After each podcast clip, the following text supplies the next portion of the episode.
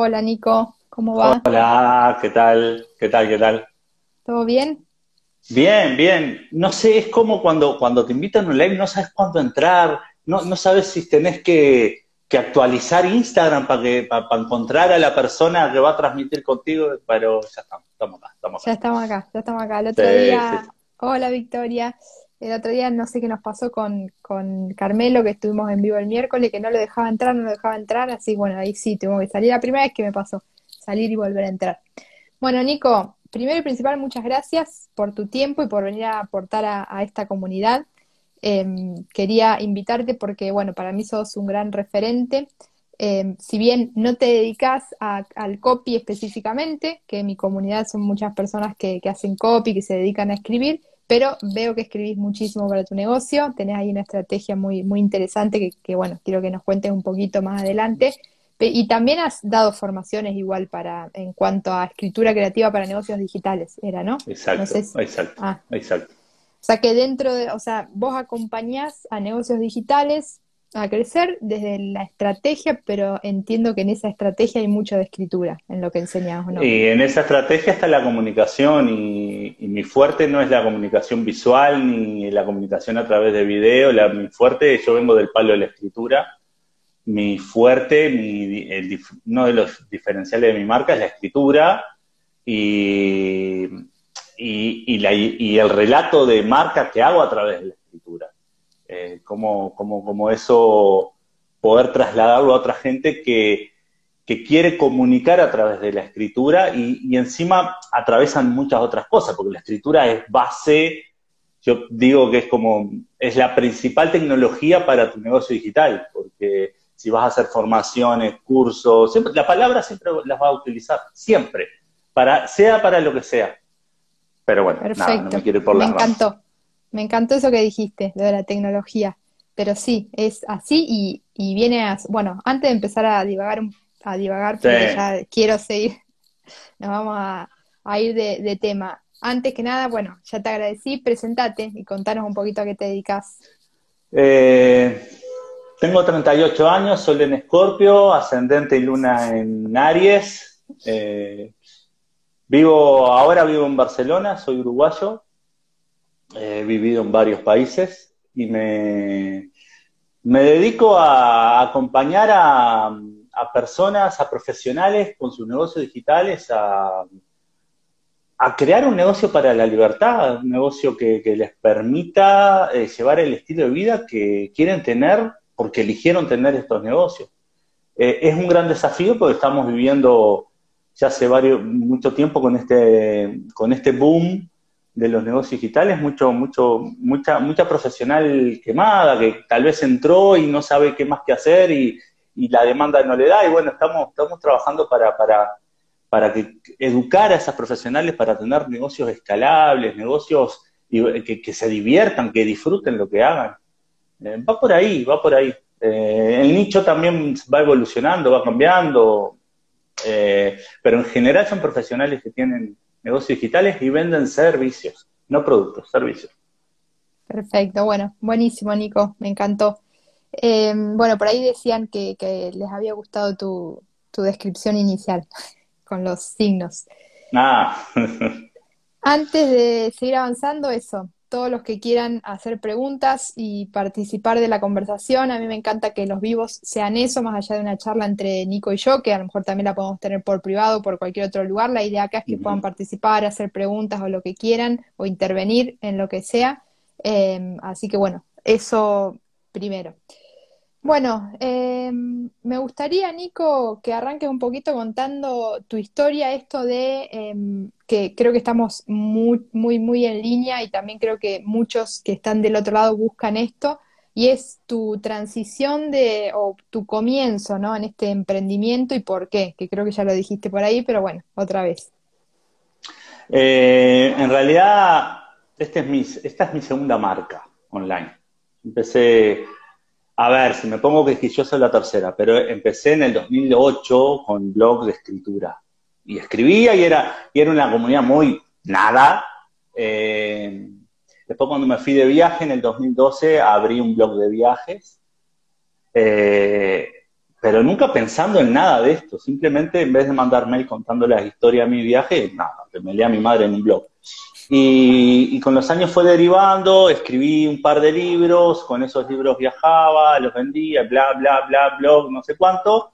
Lo cierto que no me dio un peso, o sea, me, vendía los libros, pero era boca en boca. La marca online no tenía nada desarrollado como para que la gente vaya y compre. Y hace unos siete años fui el primo de una el primo que te maneja las redes, bueno, yo fui el primo que manejó las redes de una familiar, de un emprendimiento que tenía, y ahí empecé con manejando redes, porque nada, hacía 3, 4 años que yo tenía mi, mi fanpage, que no pasaba absolutamente nada en mi fanpage, ¿no? Eh, me contrató porque era el primo. Pero bueno, nada, después este, todo eso se fue desarrollando en una marca que yo tan nerd empecé a formarme, a crecer, vengo del palo de la, soy licenciado en ciencia de la comunicación. Y, community, empecé a meterme en la estrategia, de la estrategia empecé a apretar botones, a, armar, hacer anuncios, a armar funnel, a armar todo la tecnología que iba apareciendo, yo montaba todo hasta que cierto momento todo eso tenía un techo y, empecé a hacer consultoría ya base ya, y programas grupales, empecé a educar siempre y manejar cuentas y hasta que no manejé más cuentas de nada, no manejé, no metí mano y ahora lo mío es consultoría, pero siempre hacía lo que hiciera, siempre lo atravesaba algo que era muy fuerte el porqué, de, muy asociado a, mi valor de la libertad, eh, que es posibilitar que otras personas puedan vivir en libertad en lo que entiendan ellas por libertad. Antes con el blog de viajes era, era comunicar a través de la inspiración de cómo se podía llevar una vida memorable, por así decirlo. Y ahora con, este negocio en siete años fue, fue transmutando, eh, pero siempre con la base de eh, tener un negocio para generar eh, un estilo de vida que realmente quiero vivir y no ser autoempleado, porque para eso bueno, trajiste, trajiste un término eh, muy interesante, porque mm, en realidad pasa mucho eso, ¿no? Estamos como todos muy enfocados en quiero dejar de ser empleado, pero muchas veces el primer, o sea, la, el primer, la primera etapa de ese dejar de ser empleado y ser dueño de negocio es como una fina línea entre pasar de ser empleado a pasar a ser autoempleado, como decís vos, y después hay que dar otro salto para justamente pasar a ser dueño de negocio, dueño, jefe, o por decirlo de algún es modo. Que, es que hay un... Eh, yo creo que es un camino, ¿no? Es, es, un camino natural que lo que tenemos que trabajar para que esa primera etapa en que uno se revienta y llega a ser su, su peor jefe, muchas veces uno renunció a un trabajo porque tenía un jefe que, que era que te explotaba, que te trataba mal, que no te daba eh, incentivos, que no te felicitaba, que siempre estaba corrigiéndote, pasamos a ser nosotros nuestros peores jefes.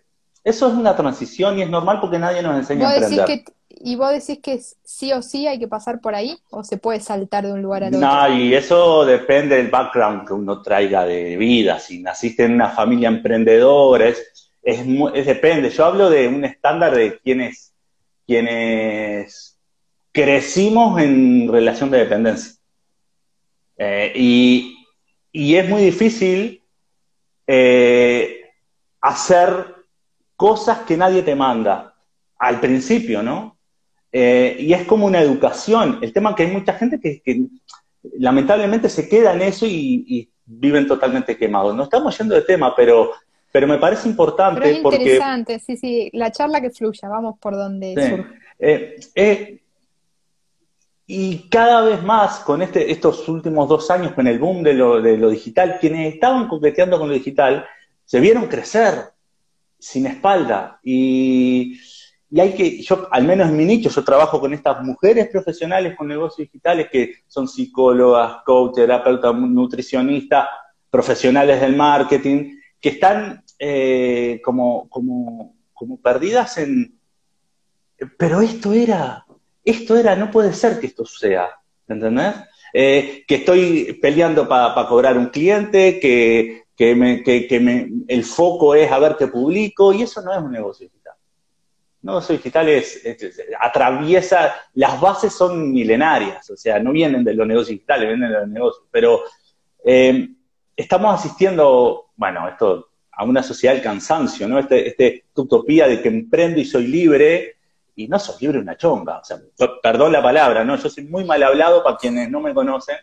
Eh, y por eso está tan de moda también el famoso burnout, ¿no? Porque un montón el burnout, Claro, exacto, exacto, exacto. Eh, eh, asistimos a, emprendedores, emprendedoras digitales que nada, porque no es un problema consciente esto de cuidarse, esto de decir que no, esto de, de, dónde, cuál es el propósito de este negocio, qué es lo, qué es lo, es lo primero que tengo que hacer en un negocio, y se piensa que hay que hacer un logo, una foto, una, y capaz que lo primero es ver qué vendemos y a quién se lo vendemos.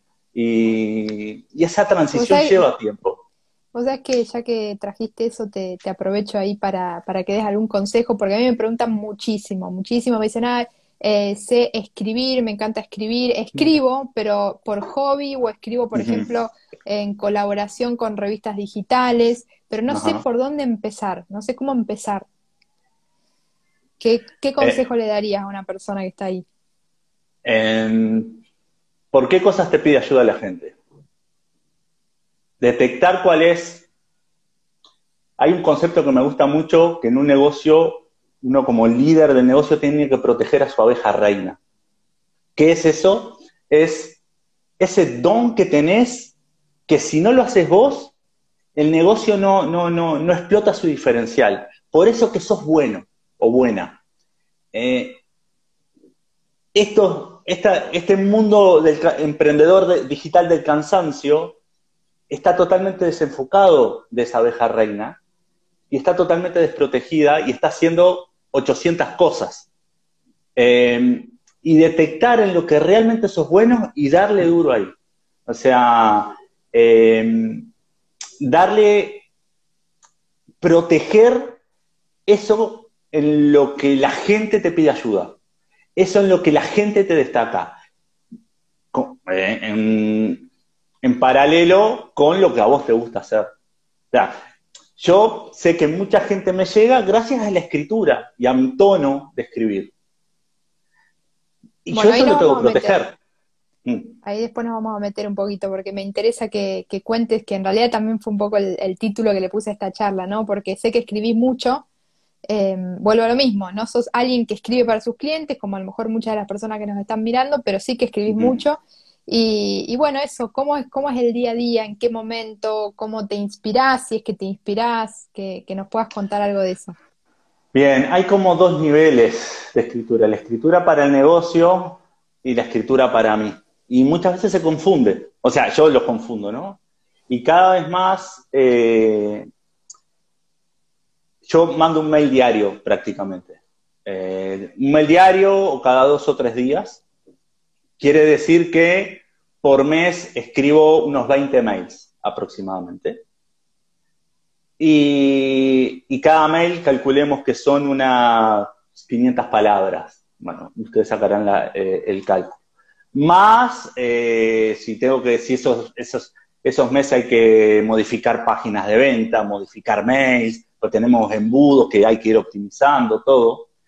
Eh, y a mí lo que me guía en mi negocio, lo que me guía de, del qué motivarme a escribir, es la constancia. O sea, eh, tener la gimnasia de que yo sé que abro la computadora, no tengo idea que voy a escribir, pero sí tengo certeza hacia dónde voy, del por qué tengo que escribir lo que voy a escribir. ¿Por qué? Porque hay una planificación de negocio y yo sé que este mes vamos a vender en tal fecha tal cosa, entonces hay que llevar todo para ahí. Yo sé que este mes que los diarios van a vender este, este producto. Yo sé que dentro de 40 días hay que un lanzamiento de la mar en coche y se escribe para eso. Entonces, yo no hago calendarios editoriales ni nada, yo hago, hacemos calendario de negocio.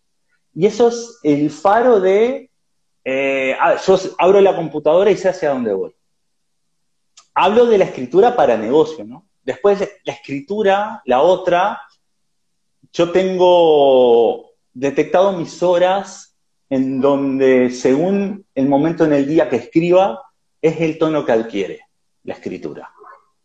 Eh, y yo sé que si, si, si, escribo en la mañana profunda, cuando la hija me deja, cuando esas cosas, eh, de 6 a 8, 6 a 9, mi escritura es totalmente diferente a que si escribo a las 6 de la tarde. Entonces, Perdón, cuando... Nico, a, esa escritura que es una escritura libre, una escritura que escribís para vos, para archivar, para guardar. En general, en general, la, en general eh, la escritura libre, vamos a contextualizar. Eh, la escritura se practica. Ya, eh, bueno, a mí no me pasa ahora porque justamente tengo una gimnasia muy, muy grande, pero cuando retomo, eh, los primeros textos para un mail no van, porque es como que uno está más duro en la parte de, ¿no? de, la fluidez de las palabras, de la facilidad de concatenar conceptos, de, la facilidad de elegir palabras precisas para, para significar algo preciso. Eh, eso de primera, cuando estamos desentrenados en la escritura, cuesta un poco. Entonces capaz que no son los mejores textos para mostrar, porque estamos acostumbrados en este mundo hiperdigital en que lo que escribo lo muestro. Y en realidad lo ideal sería, eh, de todo lo que escribo, muestra el 20%. El otro 80% es descartable. El otro 80% es práctica pura. Entonces, eh, a mí la práctica me sale mucho en la mañana. El dejar fluir. Y por supuesto que tengo olas hay momentos en que paso meses sin escribir para, para, mí, pero escribo todos los días al menos dos horas, que es para el negocio. O sea, todos los días escribo al menos una hora, dos horas, aproximadamente.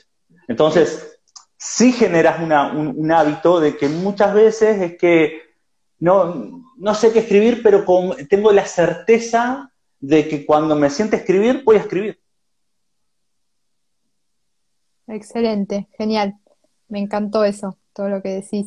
Y bueno, diste ahí un montón de, cuestiones súper interesantes. Bueno, esto de, eh, la práctica y, esto entender también de que mm, ese, ese porcentaje que vos le pusiste 80-20, ¿no? Que, que, hay algo que es descartable y que está bueno, que yo siempre digo, muchas veces mm, eh, personas como que se ponen la presión de que me tiene que salir algo bueno y no te va a salir porque es como esa yo siempre lo, lo comparo cuando, con cuando tenés insomnio, que decís me tengo que dormir por mañana y es peor porque menos te dormí y te mm. pones esa presión. Bueno, cuando uno se pone esa presión, tengo que escribir y tengo que escribir, es peor porque y no me sale lo que quiero poner y no, y por acá nunca te va a salir. O sea, por lo que, y por lo que comentás vos, que me encanta lo que estás diciendo, es eso, empezá a escribir y después editas, después borrás y después tirás, después agarrás lo que te gustó, quizás escribiste una carilla entera y te gustaron tres renglones, bueno, guárdatelos y quizás mañana volvés sobre eso y sale otra cosa. Pero bueno, súper interesante. Exacto, la escritura y la edición a la vez es nefasto para quien se dedica a escribir. Nefasto. Hay que hacer la lógica del de, eh, método Walt Disney. Claro, el método Walt Disney, eh, no sé si, si lo conoces, que... me lo han mencionado, pero contalo, porque no, no Nada, eh, cuando tenía la... Esto yo no sé si es verdad, capaz que es más mentira que Walt Disney... Es más verdad que Walt Disney está congelado que este método, pero bueno, se le llama así. Le pusieron el nombre de... Le pusieron así. Es dos salones.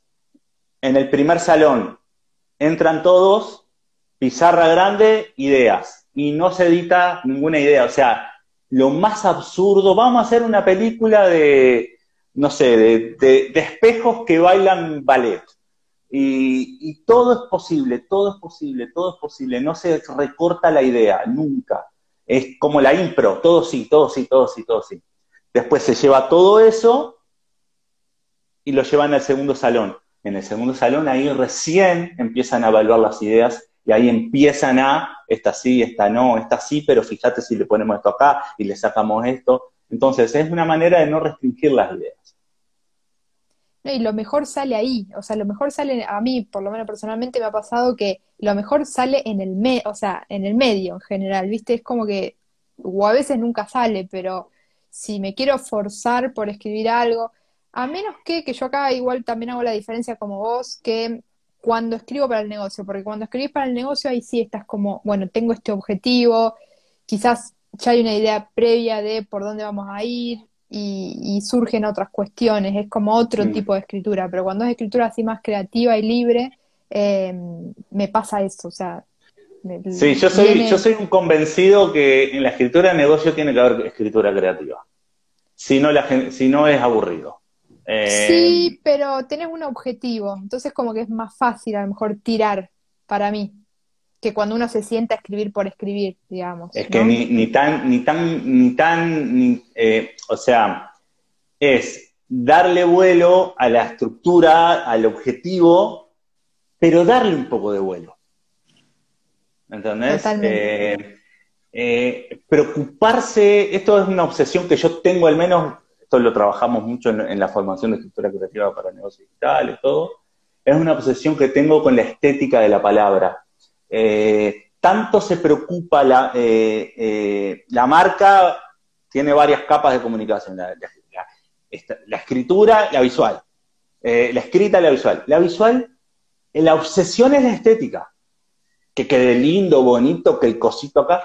¿Por qué no nos preocupamos lo mismo con la subjetividad que tiene, si es algún, algo está escrito lindo, bonito, feo, sacando eso, pero ¿por qué no nos preocupamos un poco por el vuelo que sea placentero de leer y que no sean cinco claves para tal cosa? Clave uno esto, clave... Eh, dale, literalidad, dale. O sea, dibujar imágenes, trabajar con metáforas, todo eso, aparte para vender esto es mucho mejor, porque la metáfora es lo que queda pegado en la mente y no el dato. Totalmente, totalmente, sí, sí. Yo siempre digo que es importante que se entienda, ¿no? Porque también te puedes ir de mambo hacia una creatividad o querer ser tan original que al final la persona no te termine entendiendo. Pero sí jugar con recursos así, siempre y cuando la, persona que está del otro lado obviamente entienda, porque si no creo que, sería confuso cuando hablamos de que hay un objetivo detrás de, eso que escribimos.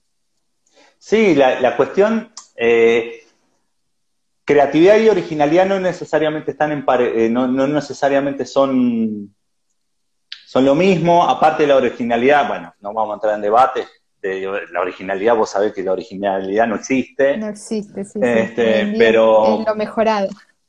De hecho, original viene de la palabra origen, y, no es que nada se crea de la nada, salvo que sea un dios intergaláctico, no, no, nada no se crea de la nada, todo siempre, eh, la, la creatividad, la originalidad es la capacidad de, de unir cosas, de unir puntos que estén atravesados por tu manera y tu historia y tu vida, me parece. Totalmente, totalmente. Me encantó eso que dijiste. Nico, eh, contame un poquito de tu estrategia de email, esto que, comentaste de escribir un correo por día.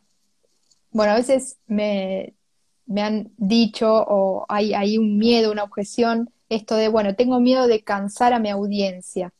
Eh, o tengo miedo de empezar con esto y que en una semana se me desuscriban todas las personas que tengo en mi base de datos. ¿Cómo gestionaste esto y cómo te fue en relación a eso? Bueno, eh, la creencia es real. Mejor si te desuscriben. Un buen email marketing habla de que hay gente desuscribiéndose. Hay otras variables. Esto es, es un título de gancho que estoy diciendo, un clickbait lo que estoy haciendo, ¿no? Pero eh,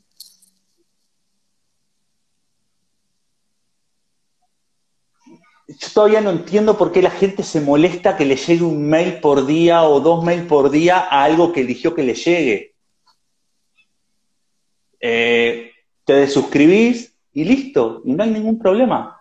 Eh, recibís, recibimos 890 notificaciones hay gente que tiene, que no aprendió todavía que el celular se puede tener en silencio y está todo el día pim, pum, pum, y se enojan porque, porque llega un mail por día. O sea, em, nada, esto es un poco para pelear. A mí me gusta pelear, es un poco también el relato más. ¿Y cómo te fue esa, esa primera, cuando tomaste la decisión o cuando empezaste con esta estrategia? El negocio fue así, así fue. ¿Y, el, porcentaje de suscripción tuviste como un gran porcentaje o fue siempre constante? No, de, de, hecho, eh, vendí más. No, a mí no me importan las de suscripciones. No me importa que la gente se suscriba, no me importan las tasas de apertura, no me importan las tasas de clic. Aclaro, importan, claro que importan, son variables que se tienen que medir. Pero si vamos a la variable final, a mí lo que me importa es que si vendo en los mails. Si yo, si yo te mando en una, en, una campaña de un mes, te mando 20 mails y, y, el objetivo era, no sé, vender 30 lugares para el curso de este, y vendo 30, 40, 50 y cumplimos la meta y lo que sea, no sé cuánto, eh,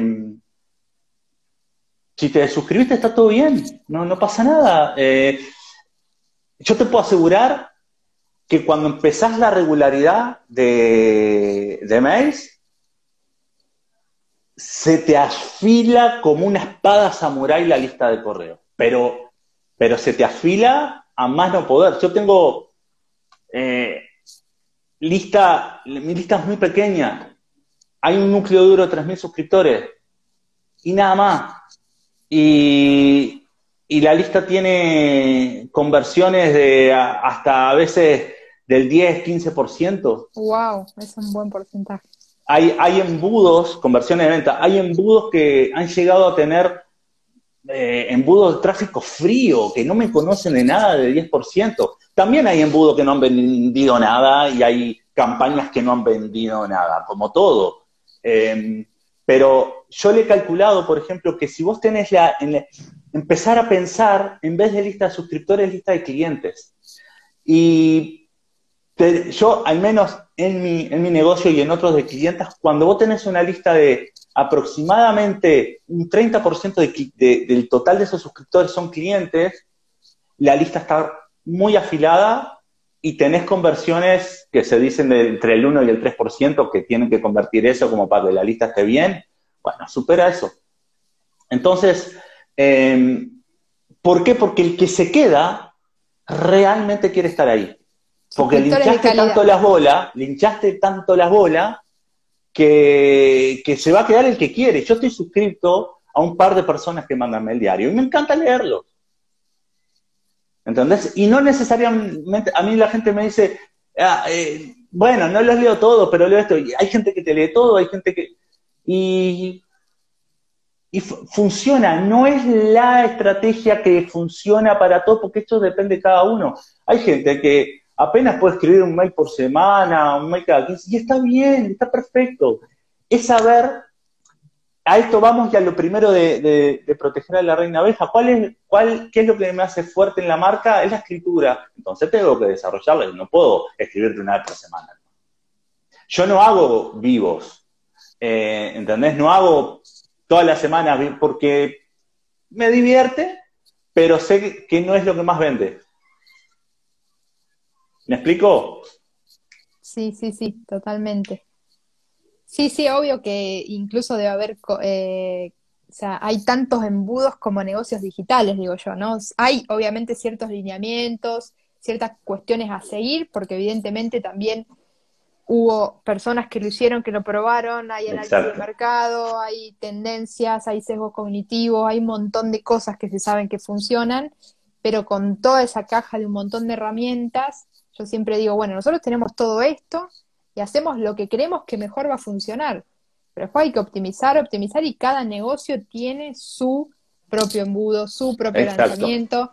Y, eso es interesante, porque es como decir vos, bueno, a ver, yo pruebo esto, incluso salirse de un montón de cosas. Yo, por ejemplo, me guío con un montón de, de herramientas, recursos que aprendo, pero lo adapto a mi negocio, lo adapto a mis recursos. Ahora, por ejemplo, en el próximo lanzamiento que voy a hacer, me guié por, por la fórmula, que bueno, vos la conocés, que es una mm. fórmula de mm. lanzamiento monstruosa, pero no tengo los recursos para hacerlo al pie de la letra. Entonces digo, bueno, esto me interesa, esto puede funcionar para mi negocio, esto lo saco y lo adapto a esos recursos que yo tengo. Em, así que bueno, eso es interesante. Lo que importa es, es, y esto parece como muy lobo de Wall Street, lo que digo, pues nada que ver, es, vende, sí, funciona, no vende, no funciona, entonces hay que, mejor, hay que cambiarlo hay que mejorarlo. Vende, quiero más venta, bueno, vamos a optimizarlo. Vende, estoy tranquilo, vamos a seguir haciendo lo mismo. O sea, eh, la, variable madre, si funciona o no, es si vende o no, si es que tenés un negocio que buscas vender para poder, nada, hacer todo lo que quieras hacer. Eh, y, claro, y hay gente que no va con lanzamiento, hay gente que va más este, de, del uno a uno, de referencia, hay gente que va más en Evergreen, hay gente que, nada, que no, que, lanza todo el día. Y está bien, o sea, eh, fórmulas hay miles y, me parece que en lo que tenemos que educar nosotros, tu, tu, comunidad también tiene clientes, es en educar al cliente. En que, en que, en que, en que no me gusta la palabra, pido perdón porque en la rapidez no se me ocurre otra, pero eh, eh, que se empodere ese, cliente en, saber lo que está haciendo y por qué lo tiene que hacer así. Que después lo ejecute y los botones lo aprenda, lo apriete otro, perfecto, es lo que, es lo que hay que hacer en un futuro, ¿no? O sea, basta de, del emprendedor orquesta, pero, pero por lo menos que el cliente sepa que, es lo que, por qué estamos haciendo esto y por qué funcionó y por qué no funcionó. Totalmente, totalmente, buenísimo. Sí, eso que decís es verdad, esto de, del, sobre todo cuando arrancamos y mucho esto de, porque está como muy instaurado el que tenemos que hacer todo. O sea, incluso recién, bueno, nada que ver, pero en un grupo de WhatsApp de, de mis amigas, viste, renegando porque no están en, en, el mundo online tan metido como nosotros, que nuestro negocio nació en el mundo digital, son negocios offline y ven la necesidad de mudarse. Entonces, peor todavía, porque vienen de un montón de, de paradigmas o, creencias que todavía no tienen trabajadas. Y claro, y es como, no, no, eh, tienen que hacer todo, ¿viste? Y, pero tengo que hacer un blog y tengo que hacer esto, pero si no te gusta hacerlo, si no lo sabes hacer, o sea, delegalo, si hay personas que se dedican a eso. Y con un montón de cosas, o sea, con un montón de cosas como que al emprendedor le cuesta muchísimo esto de, delegar. Y cada vez más hay más recursos, Lu. Eh, hace siete años, si yo quería delegar en alguien que me haga anuncios. No habían buenos profesionales. Y los que habían estaban en Europa, en Estados Unidos, te cobraban fortunas. Eh, si yo quería hacer páginas web y todo, y, no, y habían diseñado, habían pocos diseñadores que te entregaban las cosas a los ocho meses. Eh, no habían como, como, no habían consultores, si habían consultores, obviamente que habían consultores, eh, gente que, mentores que te guiaban, pero eh, estaban muy lejos. O sea, y, hoy en día ya cada vez más hay muy buenos profesionales al, alcance de la mano por, por cercanía eh, que, facilitan mucho. Hace siete años no existía la figura del project, del project manager digital. Hoy en día para mí eso es fundamental en un negocio. Uno no puede saber cómo ordenar, hacer procesos y no sé qué, y encima atender a la gente. Em, Hoy en día cada vez más hay mejores traffickers, gente eh, fundamentales para traer tráfico eh, pago de, todas estas herramientas. Eh, entonces, hoy en día está mucho mejor emprender digital que hace años atrás. Sí, va a ser cada vez mejor porque va todo por ahí, se va optimizando todo. Va y aparte el, el mercado es infinito. No está saturado nada el mercado, va a estar saturado.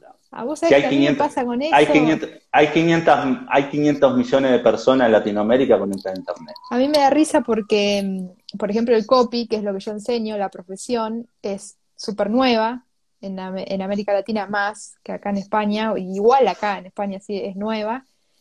Y, y es como que, uy, pero ya no hay muchos, uy, pero llegué tarde y llego, ¿cuánto, ¿cuánto hace que existen las profesiones como contador, abogado? ¿Cuántos se reciben por año? Y nunca hubo, ah, o sea, nunca se quedaron sin trabajo, porque hay para todos. Y con esto pasa. Y aparte, si hay más, mejor. Porque más ecosistema, más colaboraciones, más crecimiento, más masa de crítica de gente mejorando la profesión. Eh, y más como eh, hay más volumen, la gente se entera más que existe esto. Esto es como cuando, no sé, vas a, eh, vas a las ciudades y y seguramente eh, y hay una fábrica de colchones, y alguien que vende colchones, y seguramente vende más eh, el local de colchones que está en la calle donde hay ocho, locales más de colchones que el que está en una callecita perdido allá, que al lado del verdulero. Típico de, capital de Buenos Aires, eso, que hay lugares que vos vas y hay todo, en todas las, en la misma cuadra, digamos, todos negocios o de tela o de cotillón y están mm. todos juntos, de ropa. Claro. Tenés razón, no lo había pensado. Qué interesante, sí, sí. El futuro acá es colaborativo. Es colaborativo. No, no, no, no, no. No hay, no, no hay otra manera de crecer. Eh, sobre todo nosotros que. ¿Cuántas creencias y paradigmas tuvimos que romper, no? Porque uno viene de. Eh, por ejemplo, mi vieja eh, tiene esta idea de es competencia, ¿viste? Ah, pero para, ¿por qué enseñas lo que haces? Mm. porque quiero que muchos, lo, o sea, cuanto más personas sepan hacerlo, más va a crecer la profesión, aparte se necesitan, ¿viste? Es como esta idea de que la persona que, el colega o, o la persona que a lo mejor hace algo que se complementa a lo tuyo, es competencia. Y, antes era como ver a la competencia como el enemigo. Y hoy todo lo contrario, pero tuvimos que romper con muchísimos, muchísimos paradigmas y, creencias que, bueno, ya los que vengan más abajo eh, lo, vienen, lo traen resuelto. Tu hija ya va mucha, muchas cosas resueltas, por suerte. Sin duda. Van a tener que romper todos los paradigmas nuestros, ¿no? o sea, pobres, pero nada, eh, en eso creo que, se vislumbra un, camino interesante. Así es. Te quería preguntar algo y creo que se me fue. Bueno, ya va Ah, sí, esto era. Em, cuando alguien está por arrancar, bueno, vos, el, consejo este que, que, te había preguntado, por dónde, cuál es el primer paso, esto, ¿no? ¿Qué vas a ofrecer? ¿no? Esto, bueno, que te guste y que obviamente haya mercado. Y mm, si es una persona que a lo mejor no tiene demasiado recurso económico para invertir y quiere empezar con un negocio digital, para ofrecer un servicio, ¿qué recomendas ahí? O sea, ¿cuál es este primer paso? Vamos a suponer, eh, sos copy, no tenés un SOBE para promocionarte, para nada. Pero seguramente conoces a alguien que tiene algún negocio de algo, algún negocio digital, eh, un local de algo que, necesita que le hagan algo para que le llegue la gente hoy en día en digital. Los clientes están a la vuelta de la esquina. Es cuestión de ofrecer el servicio, no tenés que hacer live para ofrecer un servicio, es con un WhatsApp que, que ofreces el servicio.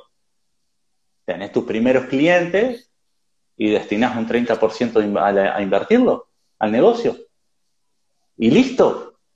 O sea, no tenés que tener un Instagram para tener cliente. Totalmente. Yo siempre digo, no nos olvidemos del, de la, yo lo llamo captar clientes a la vieja usanza, porque al final uno con internet también te comes tanto el mundo de internet que te crees que tenés que ir a buscar un cliente a Estados Unidos. Pero pará, camina dos pasos, hay una persona que tiene un negocio y seguramente necesita copy. Claro. Eh, o esto que decimos no, WhatsApp. Exacto, y no necesariamente hay que tener todo armado para vender. O sea, no, no, no, no. ¿Cómo hacían antes cuando no había internet los negocios? ¿Cómo vendían? Entonces, eh, no olvidarse que lo digital es, es, es un canal, es un, es, una, es un canal dentro de un negocio. No es el negocio. Eh, es un canal fundamental porque te trae gente, todo precioso. Pero un negocio es mucho más que eso. Un negocio es saber qué voy a vender, cómo, cómo llega la gente, qué es lo que van a ir comprando en el camino, qué servicios necesitan para que me sigan comprando, generar clientes recurrentes que son los que me hacen crecer en el negocio. No el cliente nuevo, el cliente recurrente. Entonces, ¿cómo va a ser esa experiencia de ese cliente dentro de mi negocio? Esas es, es, es como muy simple, eh, que creo que si hablas con cualquier veterano emprendedor te va a decir eso, lo mismo. Si hablas con algún, viajás al pasado hace 200 años, el señor que vendía flores te va a decir eso. Son cosas milenarias que se hicieron siempre y que nosotros que somos como emprendedores nativos digitales nos olvidamos de eso. Porque yo no, yo, yo, yo empecé a emprender digital, de una, no tengo todo el hay una gran diferencia, Lu, en, quienes empiezan a emprender en digital, pues ya tienen un camino recorrido, se nota la diferencia, o sea, en un año les lleva mucho menos tiempo, porque saben en lo que se tienen que enfocar. No están perdiendo tiempo en a ver si el pixel acá, si el loguito acá, si no sé cuánto. Van a, ya saben lo que tienen que hacer y saben formar equipo y todo eso. Entonces, quienes están en, eh, en lo offline, tienen un recorrido grande en lo offline, lo digital es contratar a la persona que los digitalice y ya está. Tienen mucha ventaja sobre nosotros.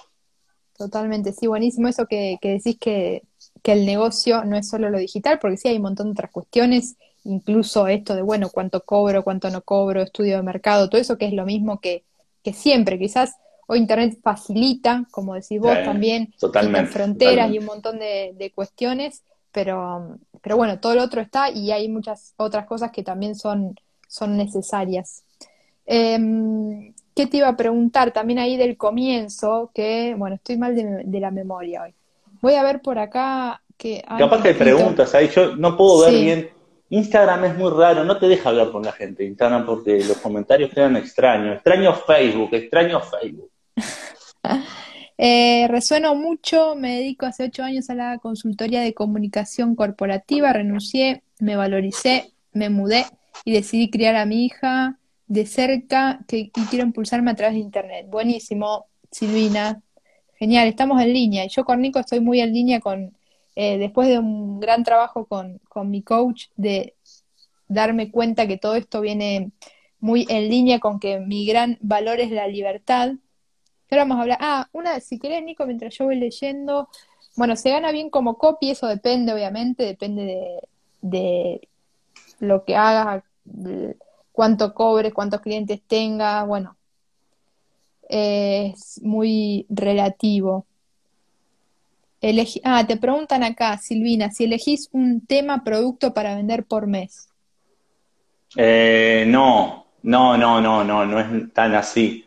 Eh, yo es, un poquito, es, yo ya tengo dibujado un viaje del cliente, o sea, yo mi negocio tiene dos líneas, que es la escritura del negocio eh, que tiene varias cosas, encontrar la voz, eh, el, desarrollo creativo del negocio, bueno, todo eso, que tiene varios productos, servicios, perdón, y la parte más dura del negocio digital, que tiene email marketing, bueno, embudos de venta, eh, toda la parte de, del desarrollo de servicios, crecimiento, escalabilidad. Em, y sobre eso tengo un dibujo que, de servicios que muchos de ellos no están hechos todavía por, un tema de tiempo y recursos. Eh, pero vamos creando los servicios según, primero, según lo que tengo ganas de hacer yo. Y lo que yo estoy convencido que mi público, los clientes necesitan, porque escucho mucho a los clientes. Eso es fundamental. Eh, escuchar más que hablar. Si vos escuchás y, sos un poco pispirecho, perdón la, palabra rarísima que acabo de utilizar, eh, empezás a crear servicios definidos por tu cliente, no por tus suscriptores ni seguidores, por tus clientes. Eh, y entonces armo calendario de tres meses, eh, bueno, en tres meses vamos a vender esto, esto, y, y, en el mes, cuando no hay lanzamiento, o entre lanzamiento y lanzamiento, flash sale, flash sale, lo que sea, lo que vendo, digamos, en esos mail diarios, yo elijo, bueno, este mes voy a vender email que venden, dale. Este otro mes voy a vender cómo crear un relato de marca, dale. Y, voy variando porque, nada, porque me divierte escribir de distintas cosas. Em, hay gente que vende mail diario un servicio solo siempre, o sea que está perfecto. Depende de lo que. Yo, hay que escuchar un poco lo que uno también tiene ganas de hacer, porque si no, ¿para qué estás haciendo lo que haces? Totalmente, sí, sí, eso va en línea con, esto que, traje hace un ratito, que es el estilo de vida, que si te da el tiempo me gustaría charlar un ratito. Dale, dale, porque yo derrapo y me voy por la... Eh, pregúntame vos. Eh, sí, ahí vamos acá. Silvina también dice, ¿cuál es la técnica de escritura de venta que más funciona y por qué? Eh, no sé si técnica, ¿eh? Porque técnica es distinto que estrategia. No sé, la verdad que no sabría contestar eh, pero hay varias cosas. Preguntarse por qué es relevante para la persona ahora comprar eso. Entonces, desarrollar la escritura por ahí. Hablar de la relevancia. ¿Por qué, por qué es relevante comprarte a vos y no a otra persona? Y, y sobre todo saber eh, qué, ¿qué representa eso para la persona que estás vendiendo? ¿Qué representa ese beneficio, esa solución?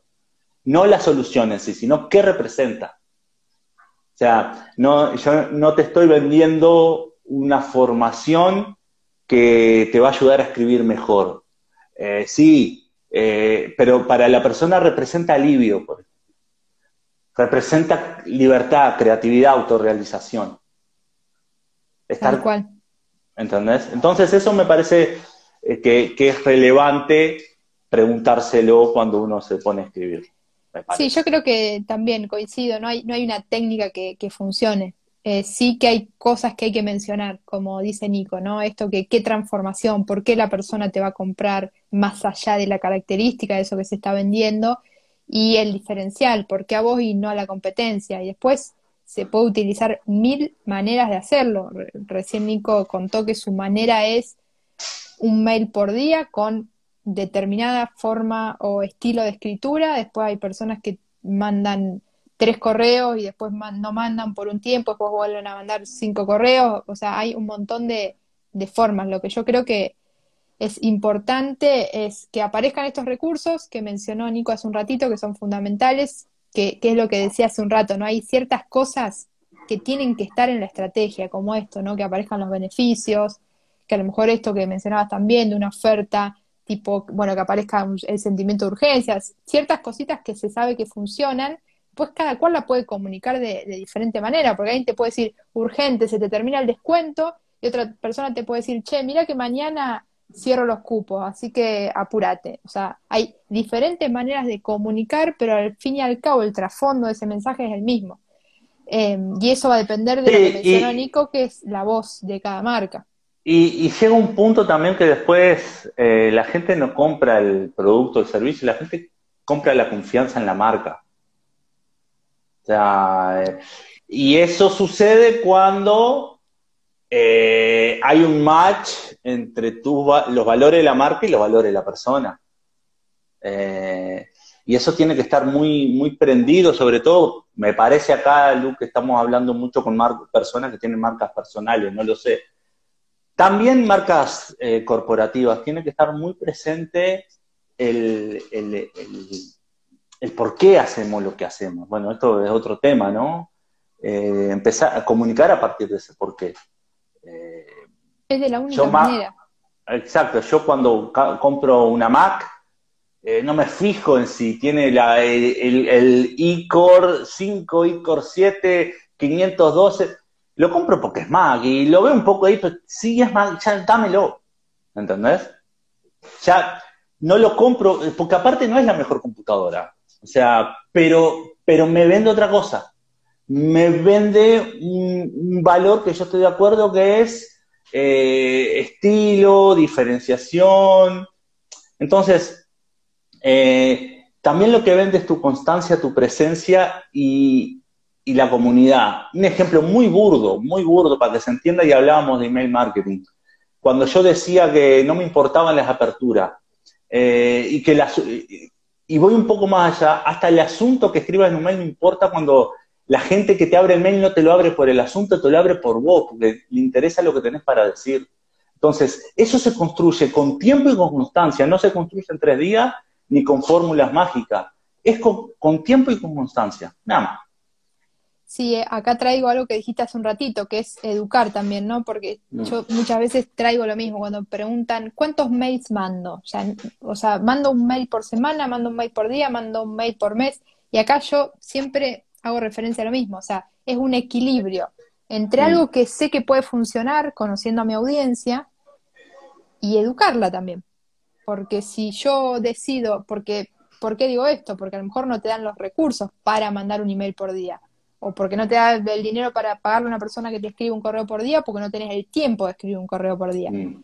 Entonces, vos podés hacer dentro de todo lo que se sabe que puede funcionar algo empezar a hacerlo y también va a llevar un periodo de aprendizaje cuando la, tu audiencia se acostumbre. Por ejemplo, en mi caso yo mando un correo por domingo.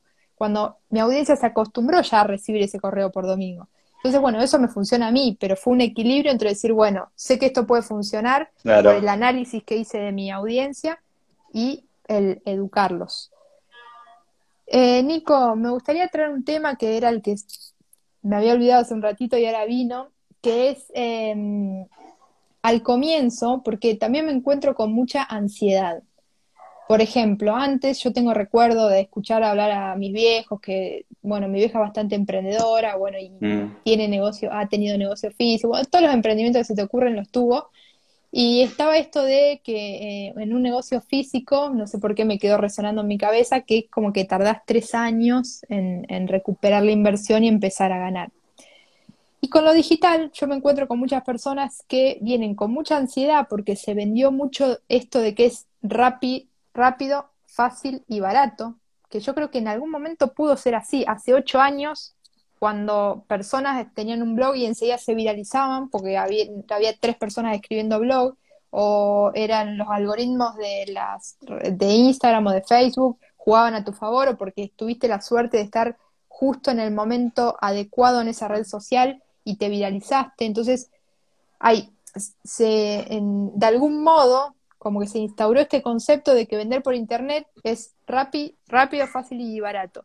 Y bueno, y para mí no lo es, o sea, hay un tiempo. Entonces me encuentro con un montón de personas que quieren emprender, tienen todo el negocio, se podría decir, o sea, saben, tienen la profesión, saben qué servicio ofrecen, tienen todo, pero se cansan en el intento porque están un mes y ya se, frustran rápido. Digo, pero pará, o sea, recién estás arrancando. Entonces, bueno, ¿qué, ¿qué opinas en relación a esto? ¿Cuánto tiempo crees o qué, consejo le das a una persona que está ahí?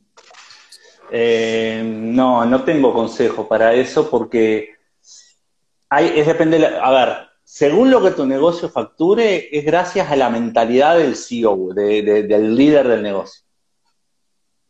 Yo puedo hacer exactamente lo mismo que alguien que viene con un background de familia emprendedora, de, en lo offline es muy capa esa persona, y lo que hace, lo que hablábamos hoy, llega, contrata, hace la marca y en tres, cuatro meses está facturando muy bien, perfecto. Pero viene con un background, depende mucho la, la persona. Vamos a hablar de un estándar de alguien que, bueno, vio la oportunidad, ahí empezó a emprender, lo que sea, o digital, lleva tiempo. Eh, el primer año en general uno más o menos se, quema, ¿no? Es como que estás explorando, no sabes bien cómo funciona y, llenas de contenido y vas para acá y te viene algún cliente por... Y en general los clientes que te vienen no, no son directamente por las acciones de comunicación y venta que haces con el negocio, sino que te vienen eh, por referido a la Usanza y está bien.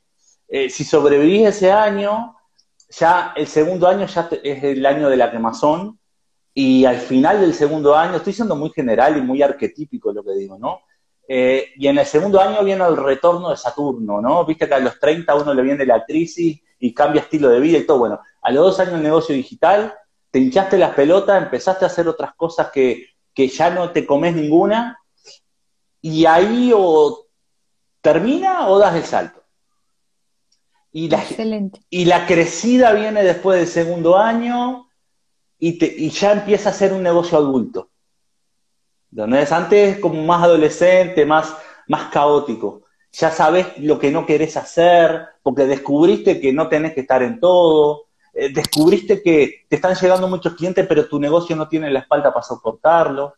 Eh, y entonces hay como un periodo entre dos años y cuatro en, de orden y empezar a entender. Y ya después de los cuatro o cinco años, uno se vuelve más, se vuelve más, eh, más, más sabio, ¿no?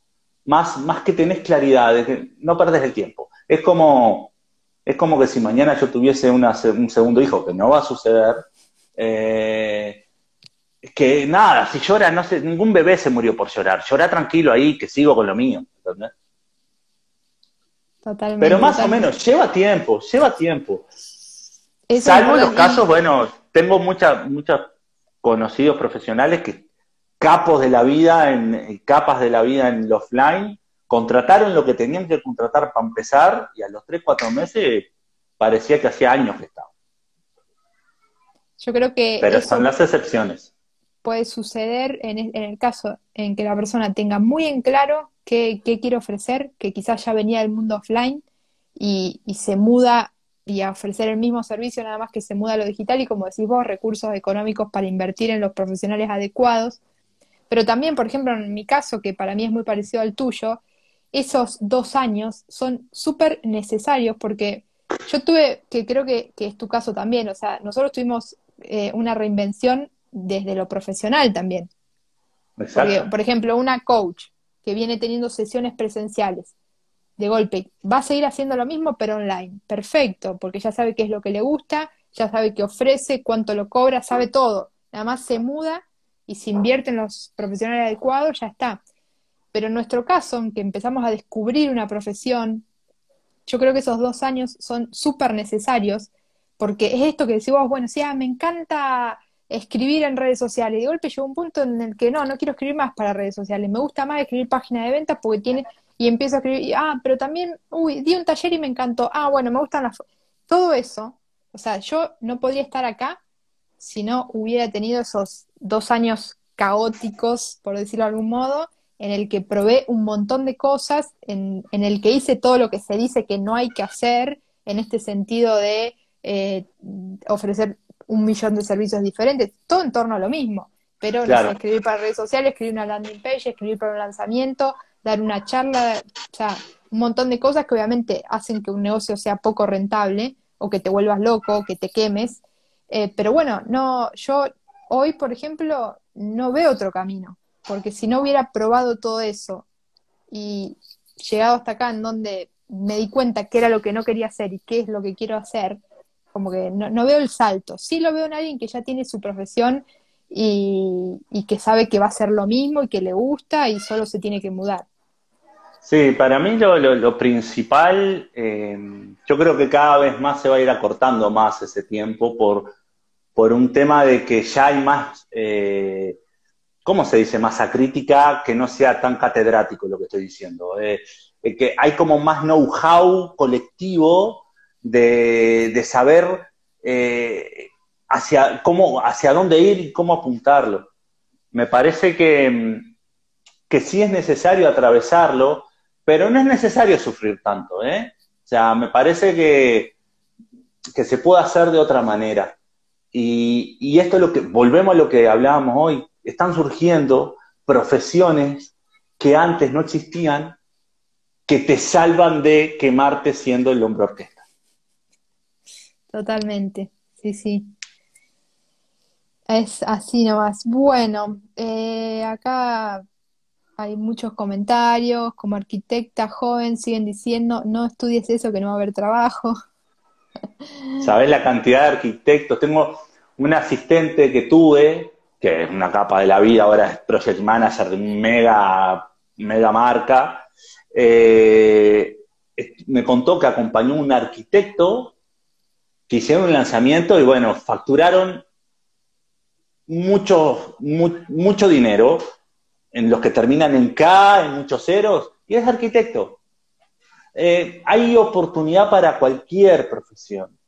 Eh, no va en la profesión, va en la, en la mente que en, en, en, lo que uno haga con lo que, con, lo que, con lo que estudió, con lo que le gusta, con lo que hace. Eh, hoy en día hay gente que dibuja sushi y los vende con el blockchain y no sé cómo, ni cómo se, se, pronuncia, ¿entendés? Ya me estoy quedando atrás. Parezco mi madre usando WhatsApp. Y, están vendiendo obras de arte eh, digitales, o sea, es como que todo se puede hacer. Totalmente, totalmente. Aparte, se puede mudar, que es lo que yo siempre digo. A ver, tampoco tenés que reinventar tu, tu profesión, también podés mudar tu profesión al mundo online. Y hoy en día yo te diría que bueno, hasta ya hay médicos que operan desde su casa con la computadora, o sea, la última, creo que en la última consulta al ginecólogo que hice me contó que hizo una operación con la computadora. Mm. Estaba ahí, pero lo puedo hacer desde la casa, o sea, imagínate que, que en algún momento, yo creo que, no sé, el 99%, el 90% de las profesiones se van a poder hacer, se van a poder digitalizar. Nico, eh, me encanta todo lo que estamos hablando, ya llevamos una hora, yo me quedaría todo el día porque, y aparte veo que, están súper ahí enganchados, eh, me encanta. hay preguntas y todo, pero no, no, los puedo leer, me, aparece así de chiquito. Por acá Anida Studio dice que eh, la misma persona que dijo lo de la arquitecta. Eh, mm. ¿Creen que si el nombre de mi negocio es Anida Estudio y no Gabriela Gómez es una desventaja? Aún no hice web y estoy dudando del nombre. El foco es habitar consciente, pero dudo. El foco, el foco es que tengas un servicio Anida Estudio y lo vendas. Más allá que te llame Anida Estudio, no importa. Me parece, no sé. La venta, la venta es lo más importante. Sí, obviamente que tiene sus pros y sus contras, si es marca personal o marca corporativa. Obviamente. Pero es lo de menos. Es lo de, menos. Igual yo soy un convencido que una marca corporativa, si tiene una marca personal que lo apalanque, es una bomba. O sea, todas las marcas grandes, si, por ejemplo, Mac, porque Mac tenía a Steve Jobs, Steve Jobs era una marca personal, olvídate. ¿Entendés? Eh, no sé, eh, hay un mexicano que la marca es muy fálica, por así decirlo, pero tiene cosas muy interesantes. Se llama Master Muñoz. Tiene una cadena de negocios impresionante de tierra, de marketing, no sé qué, pero el tipo de la pancala, la, está para, a, toda su cadena de negocios está apalancado por su marca personal. Ahora que lo decís, eh, lo veo, lo veo porque mis colegas o referentes que yo sigo, por ejemplo, Maider Tomasena, Maider es Maider Tomasena, su marca personal, pero en paralelo tiene la, escuela de copy, que es una marca corporativa, digamos. Exacto, exacto. A mí, eh, claro, está el desafío siempre de tener una marca personal que vos puedas desdoblar tu persona de tu marca. O sea, tenemos a Luciana Chipano acá, tenemos a Nicolás Marrero acá, pero en realidad eh, el Nicolás Marrero que estás escuchando acá no es el Nicolás Marrero, no es Nicolás Marrero, es la marca Nicolás Marrero. Es un personaje que hay detrás. No quiere decir que sea mentira, no quiere decir que, que estemos vendiendo gato por liebre, pero hay un personaje construido que es esa marca personal. Y a veces es muy difícil, el desafío de las marcas personales, poder desdoblar la persona de carne y hueso de, eso que está comunicando. Porque, bueno, la, eh, la vida, discusiones, cansancio, alegría, todo está, muchas veces eh, es una delgada línea que, que me parece que tener una marca personal, pero con cabeza de marca corporativa. Me parece, a mí me gusta ese camino.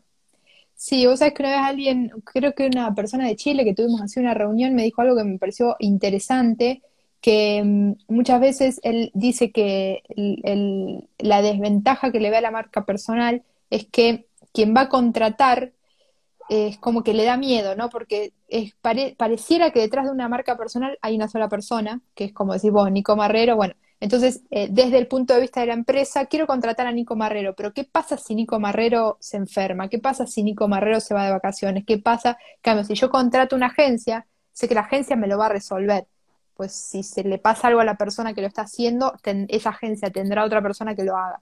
Exacto. Y, a veces también para nosotros, a mí me, ha surgido este, este conflicto, ¿no? Sobre todo en el momento de, crecer o dar el salto. Lo mismo, bueno, yo quiero que Lu me escriba. Y Lu tiene techo, porque tiene cierto tiempo y, no, no puede escribir para todos. Entonces también ahí se genera como algo de, uy, yo tengo que explicarle a mis clientes que no, que no voy a escribir yo, porque este mes no tengo más, pero tengo personas que me ayudan y obviamente voy a revisar, pasa todo por mí, pero no soy yo la que escribe. Cambio con una agencia, todo eso no pasa. Y después otra cosita es la, eh, venderlo. O sea, vos creas una marca corporativa exitosa, te cansaste y la querés vender, la vendés. En cambio a Nico Marrero no lo puede vender. Exacto, exacto. Compro a Nico Marrero, ¿cuánto vale? Eh, alguien compró la, cuenta de, de Pichu, en, Twitter, por ejemplo. Pichu la vendió la cuenta para. no, Pachu, no Pichu, Pachu. Pachu y Pachu, el de Tinel. Y la vendió, pero para vender, para, para donar lo que. Y alguien la compró. Pero nada, más allá de eso, sí, sí, tal, cual, tal cual. Eh, hay ejemplos extremos, eso que sé, yo no, la marca Carolina Herrera, no conozco, no le conozco la cara a Carolina Herrera, pero es una marca ya corporativa casi, ¿no? Casi no, corporativa.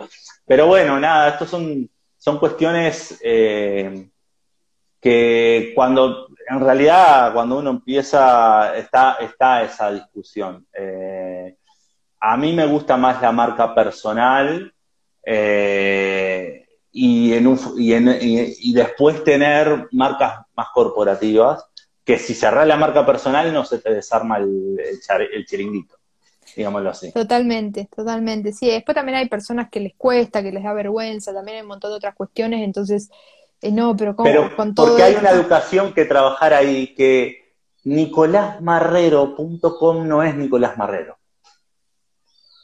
O sea, seguramente si nos juntamos a, tomar cerveza, eh, Hablamos de sí, no importa, pero no es Nicolás Marrero. Es la marca. Lo que la gente se figura una persona que en realidad no existe. Pero yo, a ver, esto son cuestiones de técnicas de relato de marca, ¿no? Pero, pero agarrar dos o tres cualidades tuyas y exacerbarlas y si son negativas, mejor, porque queda más caricatura, por ejemplo.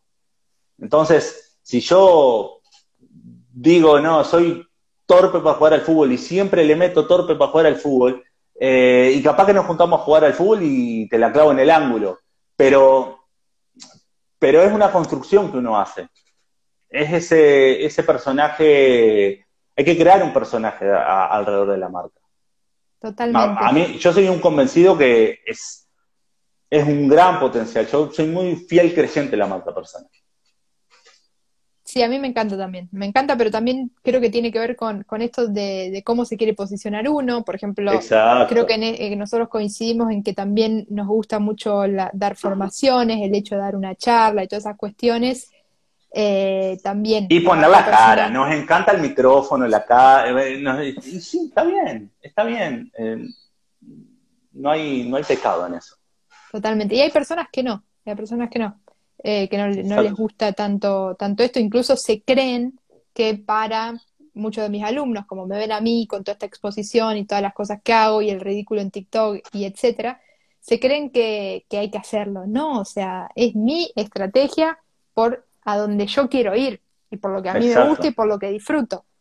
Pero después hay un montón de casos de negocios exitosos de personas que no tienen redes sociales y existe. Sí, pero la mayoría, la mayoría.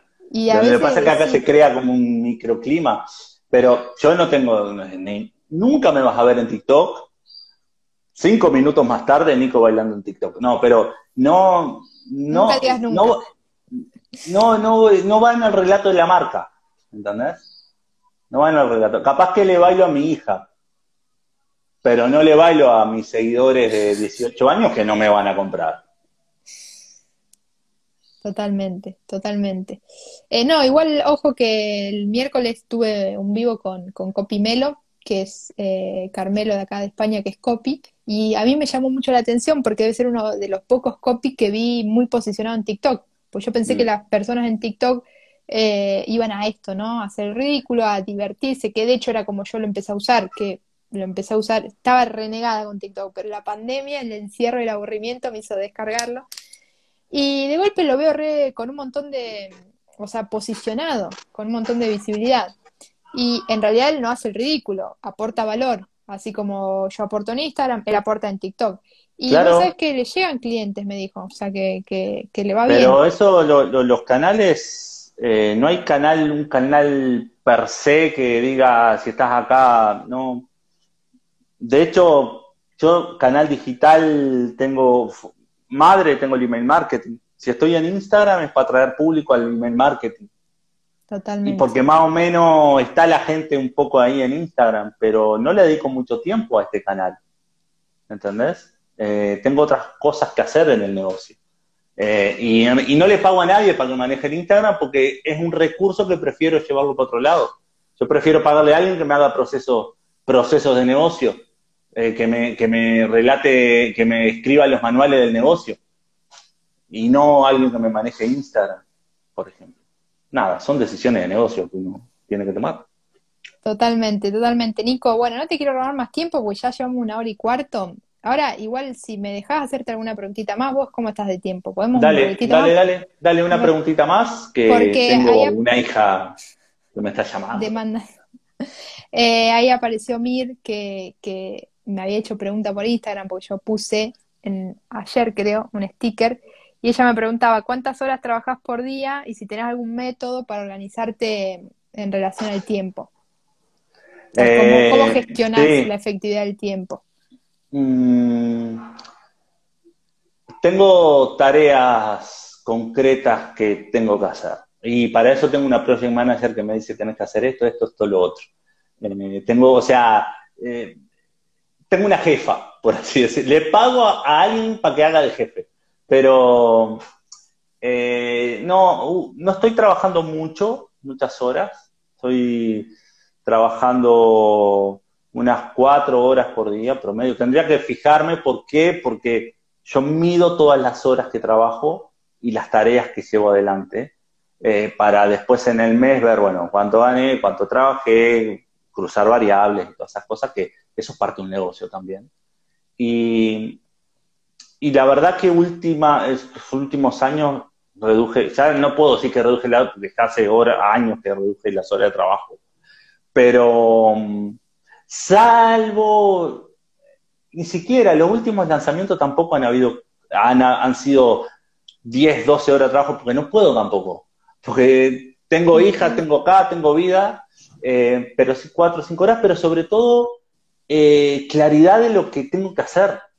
Lo que, o sea, si sé que de aquí a un mes vamos a hacer un flash sale de tal cosa y armamos todo en proceso de pasos para quién hace qué. Pero eso, bueno, tenemos el equipo chiquito, el project manager, asistente, y el asistente se encarga de lo técnico, alguien que hace el tráfico y alguien que hace el diseño.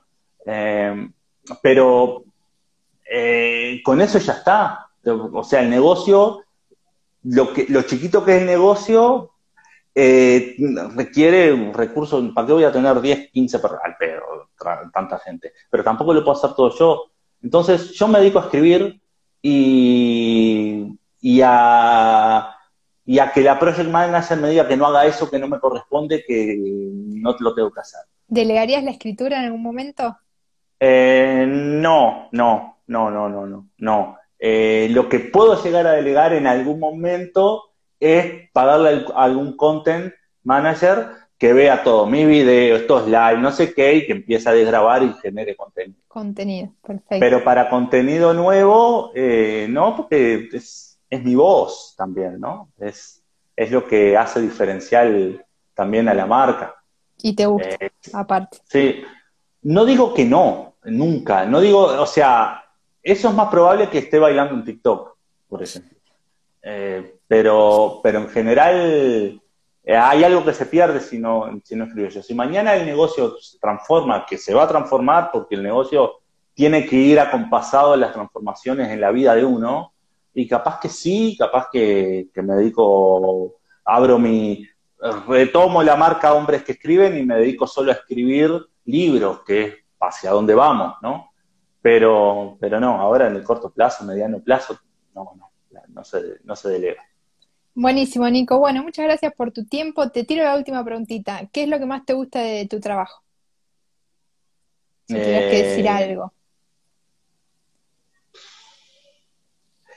En, en, plan egoísta, en plan ego, eh, escribir y, que lo que escribo se vende. O sea, me, me, divierte mucho vender como desafío personal, como, como pensándolo al plano mío, pero ya pensándolo en plano más global, em, me gusta mucho cuando veo transformaciones en, en esas personas que te pagaron sea que me pagaron un curso de 7 dólares, sea la que me pagó la mentoría uno a uno de 5 mil, no importa. Eh, eso es lo que, me acuerdo del año pasado, una clienta del uno a uno me dice, Nico, vino la pandemia, no viajó, esa plata del viaje la invirtió en la mentoría. Al final eh, se pudo mudar a la playa, eh, cambió totalmente el estilo de vida porque tuvo el contexto para transformar su negocio. No porque yo, en general el éxito de los clientes es el 97% del éxito de, ellos. Eh, uno lo que único que hace es dar el contexto, porque da el mismo contexto para todos y porque hay algunos que sí y otros que no. Entonces, depende mucho siempre del cliente. Entonces, ver esas transformaciones como, wow, recibir un mail de alguien que compró el curso, crear talleres, tal cosa, y, y vendió, tuvo sus primeras cinco ventas, alguien que, que hizo un lanzamiento de 100 mil y esas cosas, es como, ah, mira, por esto estamos haciendo. Genial, me encanta y por esto también estamos haciendo el vivo porque estamos muy, muy en línea con, con los valores y con, con, lo que disfrutamos de, de nuestros negocios. Bueno, Nico, me encantó. Muchas, muchas gracias por tu tiempo, aportaste muchísimo. Fueron, vos no llegaste a leer los, los mensajitos porque sí que, los ves chiquito, pero bueno. Lo veo, muy chiquito. Me estoy volviendo un viejo choto con, con la tecnología. En cinco años ya no voy a estar acá, así que pero bueno, eh, están todos súper contentos de que fue muy inspirador el vivo, bueno, disfrutaron, aprendieron, así que muchísimas gracias por el tiempo, por venir a, aportar a mi comunidad. Y bueno, nos encontraremos en alguna otra ocasión. Dale, gracias Lu por la invitación y saludo a toda la gente que, ahí está saludando, ahí estoy leyendo. Sí. Muchas gracias, y nada. Gracias a todos. Gracias a todos los que estuvieron ahí, gracias Nico y bueno, adiós. Chao, chao.